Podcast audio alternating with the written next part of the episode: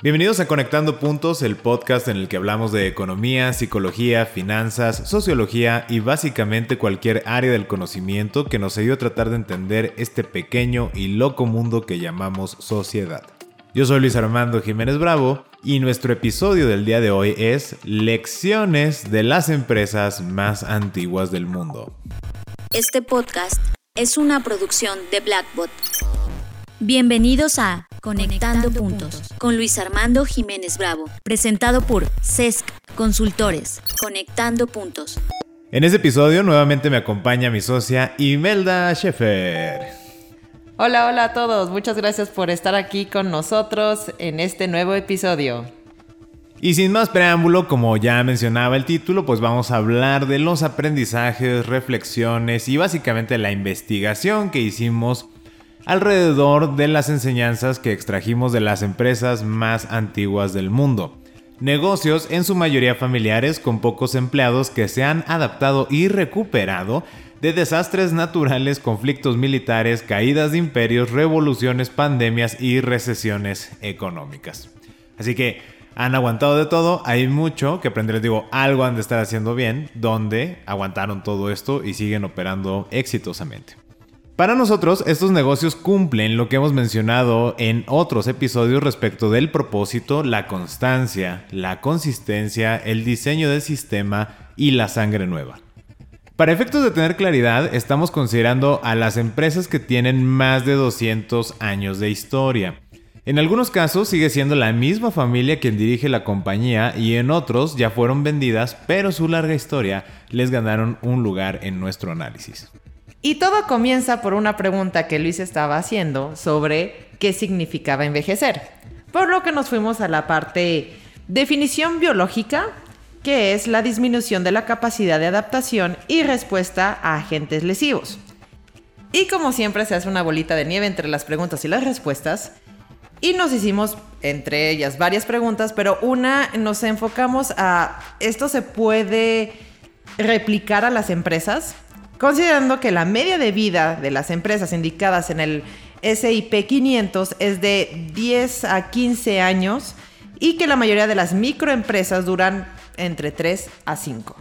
Como dato curioso, quienes no estén familiarizados con lo que es SIP 500 que mencionaba Imelda es el Standard Poor's 500. Es un índice de la bolsa de valores que engloba las 500 empresas más rentables de los Estados Unidos y se utiliza como un indicador de cómo se va moviendo la economía. Entonces, son empresas notables e inclusive esas empresas notables tienen una media de vida de 10 a 15 años.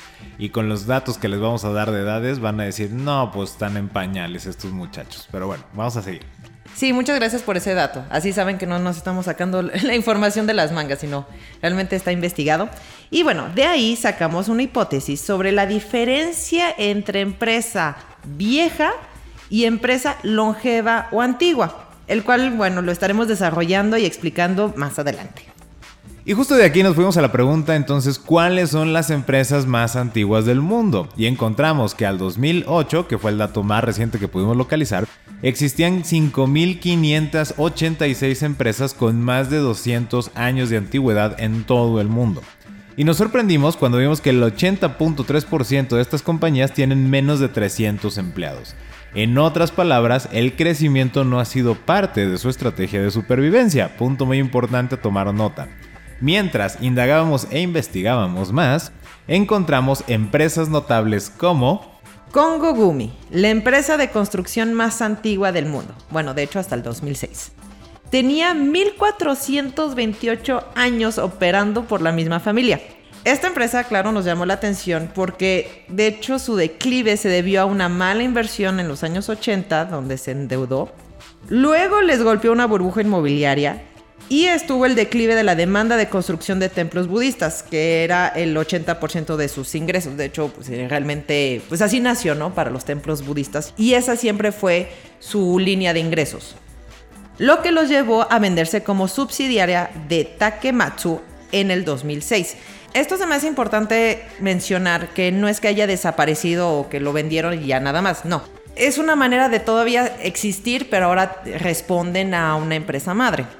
Lo interesante es que no tuvieron mucha suerte con las inversiones y posiblemente es lo que nosotros sentimos. que no quisieron leer las señales de la laicidad en Japón, situación que los llevó a terminar esa larga historia. Pero uno de los puntos más notables es el proceso de aprendizaje. Se necesitan 10 años para formar un carpintero. Yo dije, no, no inventes, alguien está haciendo la misma cosa durante, digamos, 8 años y todavía sigue siendo aprendiz, ¿no? Eh, eh, necesitas más de 10 años para ya decir, ok, ya eres carpintero. Bueno, y todo esto nos fue mostrando algo relevante. La dedicación al core o al centro de tu operación. Si buscas calidad y distinguirte por ello, la capacitación toma tiempo para la maestría. Este dato nos impactó porque dices, bueno, 1400 años y 10 años para que ya te nombren como el puesto oficial de carpintero, pues nos va dando señales de cómo van llevando su operación. Y dijimos, bueno, Kongo Gumi perdió su capacidad de adaptación y no supo reaccionar financieramente a una recesión. Por lo tanto, es una empresa vieja. Bueno, o sea, fue una empresa vieja, ¿no? De ahí quisimos validar la hipótesis siguiente. Una empresa vieja es la que no se adapta a los cambios y no puede responder a los retos externos. Y una empresa antigua simplemente es longeva. En este caso, Kongo Gumi era una empresa longeva que se volvió vieja. Así es, durante más de sus mil años de existencia, o sea, aunque tuviera 500 años, seguía siendo longeva, pero no era vieja. Y llegó a ser vieja un momento dado, lo que hizo que tuviera que ser una subsidiaria justo después. Y mantengan esto presente. Eh, Japón se volvió más laico, o sea que la gente ya no iba a los templos. Si no van a los templos, no hay donaciones. Si no hay donaciones, pues no hay cómo pagarle para que se haga un nuevo templo, remodelaciones y demás. Y la otra, pues no tuvieron mucha suerte, porque esta mala inversión que mencionaba, sí me voy a recalcar un poco más, que ustedes pueden investigar más sobre Kongo Gumi, es una historia fascinante. Pero el punto es que venía como un boom inmobiliario, compraron ladrillos, pero para comprar ladrillos se endeudaron, construyeron propiedades, no se vendieron, estalla la burbuja inmobiliaria y pues no pudieron pagar nunca la deuda y eso se los fue consumiendo, consumiendo, hasta que bueno, ya pasó lo que mencionas en el 2006. Ahora, con esto dijimos, bueno, pues ya está, con Kungumi validamos nuestra hipótesis, ¿no? Pero como buenos investigadores que somos, sabemos que el sentido de la hipótesis es buscar invalidarla. Así que seguimos investigando y nos encontramos con... Marinelli Pontificia Fonderia di Campane. Si alguien sabe italiano, este, disculpen mi, mi acento o mi pronunciación. Pero bueno, es una empresa que se dedica a la fundición específicamente de campanas, fundada en el año 1040. Esta empresa tiene 21 empleados, 5 de los cuales son de la familia Marinelli. Siguen utilizando los mismos métodos de fundición desde su creación y han resistido una ocupación nazi y una muy dura crisis económica nacional. Bueno, yo creo que ni siquiera una, varias, ¿no? varias crisis económicas nacionales y mundiales. La empresa le ha apostado a ser fiel a sus principios católicos y sus métodos de fundición. Si no está roto, ¿para qué romperlo? Bueno, claro que estamos diciendo que son fieles a sus principios católicos, por lo que estuvimos viendo en un video. No nos consta qué tanto, o sea, cuál es el, el, nivel de principio católico que tienen, pero nos encantó ver en su página de internet un video. En el momento que están vaciando el metal para hacer la campana, al mismo tiempo están haciendo una bendición. Entonces los puedes escuchar este, haciendo la Santa María y se me hizo bien padre. Este, realmente, como decíamos, son esos pequeños detalles este, católicos que todavía mantienen. Y para reforzar, bueno, para que lo sepan en algún momento de su historia, un papa les dio el sello del Vaticano. O sea, por eso se llama pontificia, porque tienen la autorización directamente del papa como digamos constructores oficiales de campanas para el mundo católico, lo cual es como wow, ¿no? Pero, No, y bueno, yéndonos sobre esas tradiciones que todavía mantienen, pues nos crea un conflicto, ya que realmente sí se han adaptado, pero no en los términos de los procesos de fundición, sino, por ejemplo, en la seguridad los puedes ver con sus cascos, con todas las medidas de seguridad, los guantes, Ah, la tecnología y la difusión de su fábrica de museo, porque bueno, tienen una página internet, hacen videos. En otras palabras, han sabido en qué adaptarse y no forzar un cambio radical como llegamos a mencionar respecto a la innovación y la disrupción. No han caído en esa presión de innovar por innovar, porque mantienen los métodos tradicionales y han mantenido su capacidad de respuesta a los retos externos Aunque realmente nosotros consideramos que también hubo un poquito de suerte por ahí, ya que después de la Segunda Guerra Mundial se destruyeron monasterios, iglesias, o sea, desgraciadamente es lo que, lo que pasó, hubo mucha destrucción, pero eso les permitió justamente este, tener una gran solicitud de fábrica de campanas para hacer toda la reconstrucción. Como hemos mencionado en otros episodios, el éxito se logra por suerte, circunstancias y capacidad. Y que es muy importante porque van a decir, bueno, si consideramos para Congo Gumi decir que ya era vieja porque no tuvieron suerte con la inversión que hicieron en los 80s, bueno, pues para Marinel en justicia tendríamos que considerar esa suerte de que al ser como los eh, fabricantes de campanas oficiales del papado, pues obviamente cuando se necesitaba reconstruir iglesias y demás, ¿a quién le dieron ese trabajo? Pues a Marinelli, ¿no? Entonces, pues sí, la suerte es parte del éxito, como ya mencionaste, no sé si recordar, lo hemos mencionado en otros episodios. Ahora bien, como ya mencionabas, este conflicto pues nos invalidó la redacción de la hipótesis, una parte de la hipótesis, recordando que la original es, una empresa vieja es la que no se adapta a los cambios y no puede responder a los retos externos.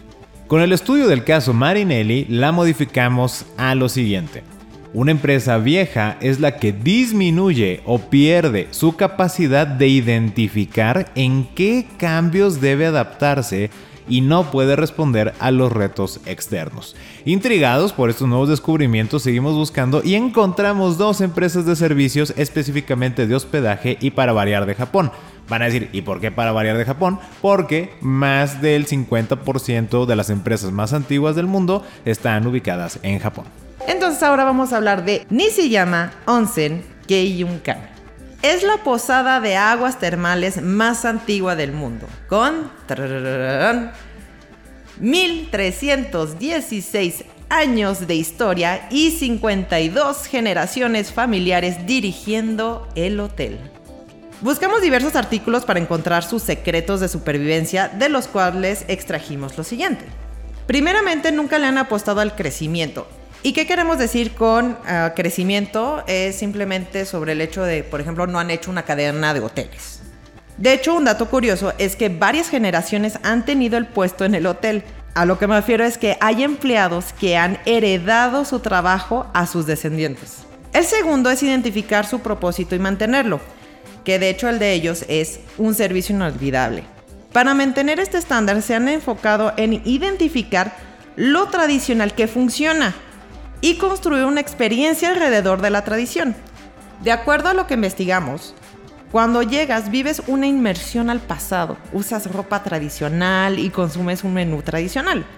No tiene wifi, promete una desconexión total del exterior y una máxima conexión con la naturaleza situación que por su longevidad parece ser la búsqueda constante de la humanidad.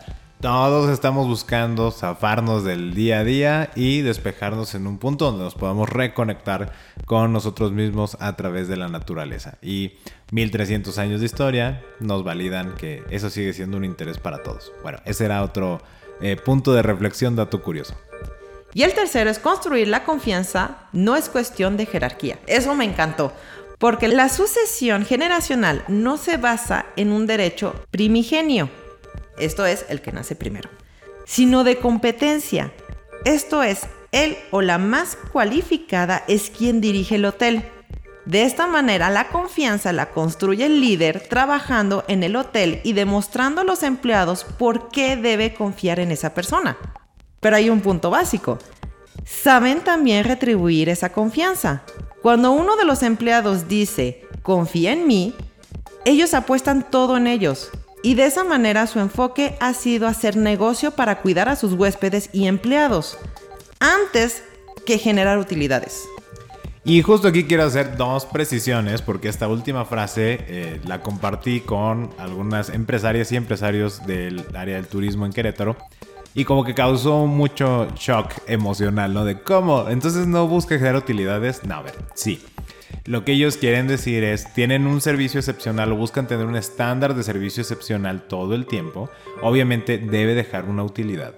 Pero si se llega a dar la cuestión excepcional que un cliente no está totalmente satisfecho con ese estándar y se requiere invertir un poco más para lograrlo, no dudan en hacerlo mientras lo logren. Claro que esa excepción buscan que no se vuelva a repetir y están mejorando continuamente su estándar. Lo mismo con la parte de los empleados. O sea, el final del día el foco que ellos tienen muy claro es decir, si no tengo empleados que den esto y no tengo clientes que me paguen, pues ¿de qué sirve que esté buscando utilidades si de todas maneras no van a existir? Y algo importante que estabas mencionando sobre la adaptación, eh, cuando estábamos preparando este episodio específicamente de esta empresa, es el hecho de que si bien como mencionabas, ¿no? En la investigación vimos que traían todo esto tradicional, la ropa, eh, inclusive el bañarte tradicionalmente, etcétera pero tienen una página de internet, tienen un shuttle, eh, un transporte que te lleva de la estación al hotel. O sea, nuevamente es como saber en qué te tienes que adaptar. Sí, así es. Y como dices de la parte de las utilidades, es como lo conjunto. Es como, ok, el hotel tiene más de mil años, pero no significa que este, el piso nunca lo, lo cambiaron, ¿no? tal vez si es muy, muy bueno, no hay necesidad de, ah, qué bueno, pero no es de, ah, pues no le voy a invertir a cambiar los pisos, entonces así lo dejo. No, le vas a invertir para también pues hacer la experiencia mucho más agradable. Sí, justo eso, porque pues ya después de mil años me imagino que hasta los cuchillos de la cocina ya no están bien, ¿no? Entonces los tienes que estar renovando. Y eso es justo el punto, o sea, también identifican de manera muy clara en qué tienen que reinvertir el dinero. O sea, lo tienen tan claro cuál es su propósito, ese servicio inolvidable, y tienen tan claro qué es lo que construye ese servicio inolvidable, que saben muy bien en qué tienen que estar apostando económicamente y eso pues, oye, 1300 años parece que tienen la visión más adecuada por el modelo de negocio que están teniendo. Y mi segunda precisión es sobre la confianza que mencionabas, ¿no? Eh, hay algo muy interesante porque estuvimos viendo que en la cultura japonesa ahí está este tema de tarda 100 años en construir confianza 100 años en mantenerla y 100 años en probarla. O sea, son como 300 años. Es una visión de muy largo plazo y obviamente está basado en el tema de, pues no se trata de ti. O sea, tú vas a empezar algo pero la intención es que se dé una continuidad a lo largo de tus generaciones. Ellos como que traen siempre esta visión de el legado, de trascender generacionalmente, o sea, literalmente teniendo hijos o hijas y que continúen esa situación que están haciendo. Y bueno, el tener este mindset cultural, claro que nos lleva a crear estos modelos que tienden a ser longevos. Y yo quiero conectarlo con un episodio de Creative Talks donde Fernanda Rocha y John Black hablaban sobre el hecho de ser un buen ancestro.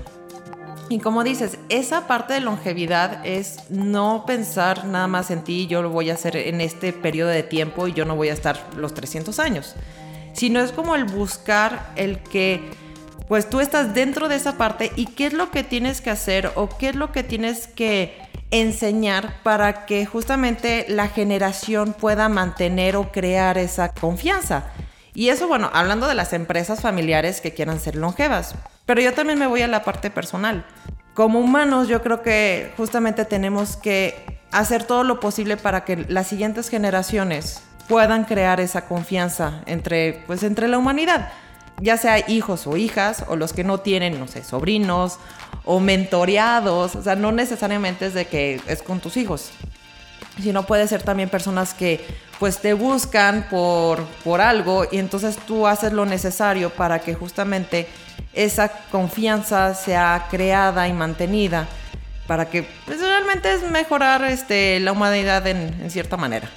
Y esa última nota me parece muy poderosa, M, porque justamente de la otra empresa que encontramos eh, en esta investigación es el hotel Hoshi Ryokan, el hotel más antiguo del mundo. Aquí pueden tener una pequeña confusión como decir, bueno, que el otro no era como el hotel más antiguo del mundo. No, el otro es la posada de aguas termales más antigua del mundo y el Hoshi Ryokan es el hotel más antiguo del mundo. Con 1303 años de operación y 46 generaciones dirigiendo el negocio. Aquí algo muy peculiar. Sus lecciones son muy similares a las de Nishiyama. Confianza, comunicación y competencia.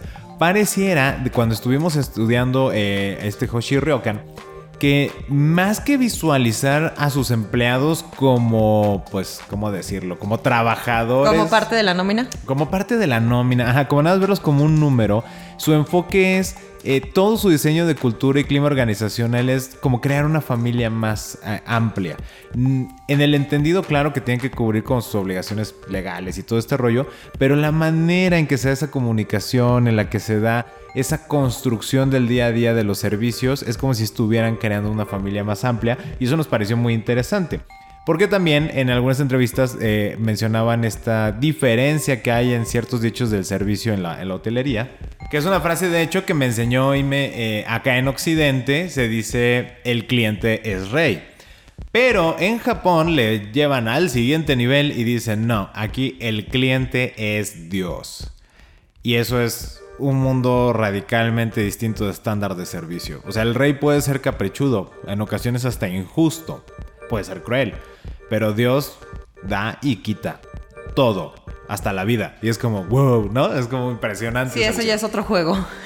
es otro nivel, es otro juego. Sí, son otras reglas y ya es otra cancha, ¿no? Es como bienvenido a las ligas mayores, hijo. Entonces, en esta parte de entender esta, esta frase que dentro de su cultura del servicio, pues el propósito es crear experiencias excepcionales, atención excepcional a todos sus huéspedes, pero nunca perdiendo el sentido de protección de esa familia interior que se conforma con los empleados. Y este punto importante es porque quien está más cualificado dentro de esa organización para ejecutar una actividad es quien lo hace. Y entonces no solo es el tema de, como mencionabas eh, previamente en llama pues no por la jerarquía misma, no porque yo soy tu jefe o tu jefa, eh, quiere decir que estoy bien y no quiere decir que tienes que hacer exactamente lo que yo te pida. Lo que les ha permitido enfocarse eh, y yo creo que pues uno de los temas que les ha permitido ser tan longevos es que todos tienen bien presente cuál es el sentido, el para qué de la existencia del negocio el para qué es el crear esta experiencia excepcional considerando que el cliente es Dios. Y cuando tú tienes esta cuestión, no importa quién tuvo la genial idea, no se trata de buscar a los estrellitas del equipo, no se trata de darnos palmaditas en la espalda por el ego, es ok, todos tenemos que poner nuestra mejor capacidad y empeño para lograr mantener esa promesa excepcional considerando que el cliente es Dios. Entonces a mí ya no me importa si al final la dueña se tiene que meter a lavar el baño porque se necesita, porque no hubo personal, porque se tuvieron que distraer, por lo que fuera, lo tienes que hacer porque lo más importante y por encima de la individualidad es la singularidad del propósito y la intención del negocio. Y eso me pareció extremadamente poderoso porque reformula toda la concepción inclusive del para qué estamos haciendo lo que hacemos. Estás escuchando Conectando, Puntos con Luis Armando Jiménez Bravo.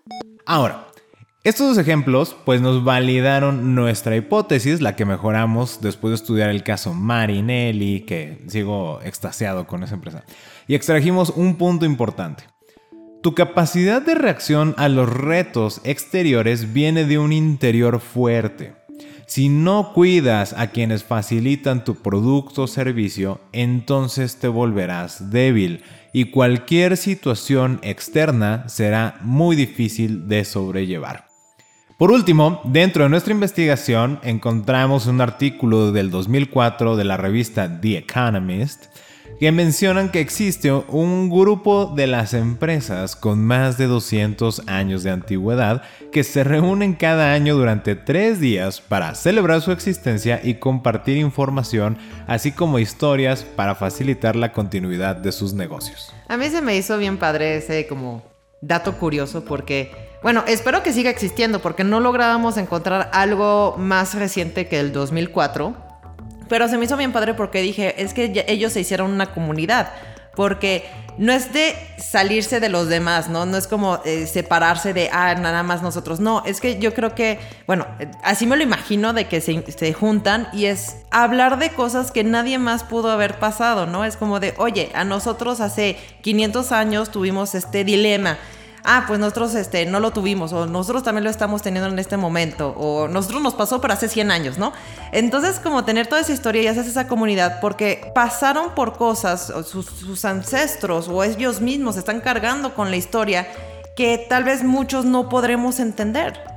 Sí, y justamente ah, nuevamente lo conectamos con esta parte de nuestra naturaleza humana, de que somos animales políticos, somos seres gregarios, siempre estamos buscando formar grupos, equipos con personas o entes que tienen historias e intereses comunes y como bien dices, pues es que el, el vivir ya más de 200 años, pues por más que vendas más que yo, por más que tengas más personal o que tengas instalaciones más grandes o lo que tú quieras y gustes y mandes, la historia no es la misma. Y entonces no nos vamos a entender, ¿no? Porque cuando yo empiezo a hablar de mi tatarabuelo, de, imagínate cómo se le dirá, de tu ancestro, de la generación 1, de las cincuenta y tantas que llevamos, pues no me vas a entender, ¿no? Entonces te juntas con personas que pues sí se puede crear o consideras que se puede crear de una manera más eh, rápida esa empatía en la comunicación y que no tienes que estar explicando muchos detalles de por qué haces las cosas, porque te tienes que remontar a 5 o 7 generaciones atrás. Y entonces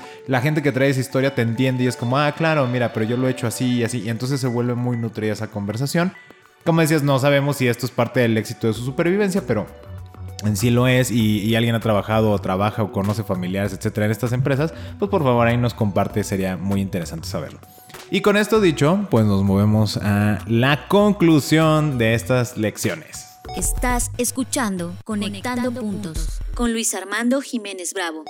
Así es, entonces, en conclusión, si buscas que tu empresa sea longeva, puedes aprender de estos casos, como nosotros también hemos aprendido mucho de ellos, y los resumimos con los siguientes puntos. Ten claro tu propósito y en consecuencia tus valores o principios. Tu sistema debe crear una familia, más allá de una expansión desmedida. La cercanía con tu gente es lo que te permite resistir lo imprevisible. Identifica en qué te debes adaptar. Sé constante y consistente. Tu firmeza en los principios te permitirá ser resiliente. Y con toda esta investigación, estos son los puntos con los que concluimos. Y para poner la cereza en el pastel a nuestra investigación, pues nos topamos con una contrapostura o con una pregunta que puede eh, realmente pues cuestionar todo esto que estuvimos investigando y estos puntos. Que viene del, eh, del escritor Jim Collins, coautor de Build to Last, Successful of Visionary Companies, y la pregunta es la siguiente. ¿Cuál es el punto de ser tan longevo? Es como si nos... O sea, imagínense, hicimos todo este episodio, investigamos todas estas horas y es como, sí, sí, sí, qué bonito, pero ¿para qué quiero durar mil años, no? Es como de, ajá, qué padre, pero pues ¿cuál es el sentido de, buscar hacer esto? Ahora, de aquí dijimos, pues es una pregunta muy válida eh, que se nos refleja inclusive como seres humanos. Pero todo depende de cuál es tu propósito, cuál es tu intención, el para qué estás haciendo lo que estás haciendo.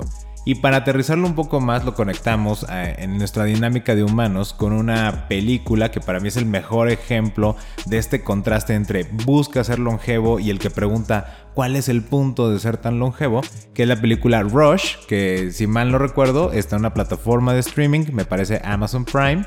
Y esta película nos narra la rivalidad, cuasi hermandad de los corredores de Fórmula 1, Nicky Lauda y William Hunt que básicamente eran como el fuego y el hielo, ¿no? Pero no les vamos a hacer spoilers, pero puntos importantes son.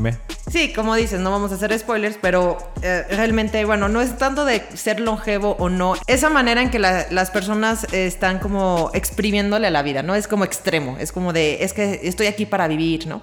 Y eso es lo que pasaba. Justamente Nicky Lauda, eh, siendo un piloto muy medido en el sentido de las... Um, las probabilidades de, tener accidentes y toda esa parte, sabiendo que, bueno, está en un deporte de Fórmula 1 y aparte en esos tiempos, pues todo podría pasar. Pero tenía las cosas como, era más tranquilo, más calculador.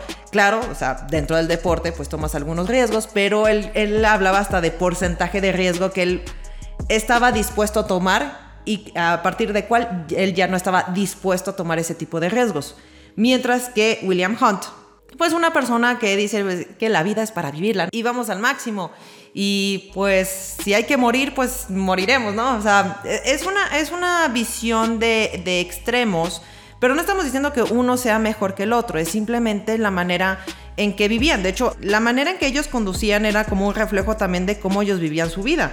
Nicky Lauda no falleció hace mucho, pero bueno, ya era una persona de mayor edad, mientras que William Hunt, bueno, pues como dicen, hay algunos que dicen, hizo de su vida un papalote, hizo lo que quisiera, pero pues sí murió mucho, mucho más joven. Otra vez, no estoy diciendo que sea bueno o malo, no es el punto de morir joven o no. El punto es de, este, se puede ver cómo sus vidas este, se relacionan a la manera en que eran como, como pilotos. Y de la misma manera, pues nosotros estamos conectando si cómo estamos buscando o visualizamos eh, lo que es vivir nuestra vida, seguramente lo estaremos trasladando a la manera en que estamos construyendo nuestro negocio. Eh, recordamos que hemos mencionado en otros episodios que pues solo creas lo que eres. Y con esto pues les vamos a dejar esta última pregunta de reflexión para ustedes. ¿Cuál es el enfoque que tienes para tu negocio? Estás escuchando Conectando, puntos, con Luis Armando Jiménez Bravo. Y con esto cerramos eh, esta parte de nuestra conversación en este episodio de Conectando Puntos. Recuerden que pueden dejarnos todas sus respuestas, reflexiones, comentarios que nos nutren y nos validan para mejorar en nuestra red social Facebook en arroba Consultores. Esto es arroba SESC Consultores o a través de nuestra página de internet www.cesc.com.mx. Yo soy Luis Armando Jiménez Bravo. Y yo, Imelda Schaefer. Y los invitamos a que sigamos conectando. Escuchaste Conectando, puntos, con Luis Armando Jiménez Bravo, presentado por CESC Consultores. Conectando, puntos. Contenidos y conducción, Luis Armando Jiménez Bravo. Producción, John Black y Fernanda Rocha. Grabado en los estudios Blackbot.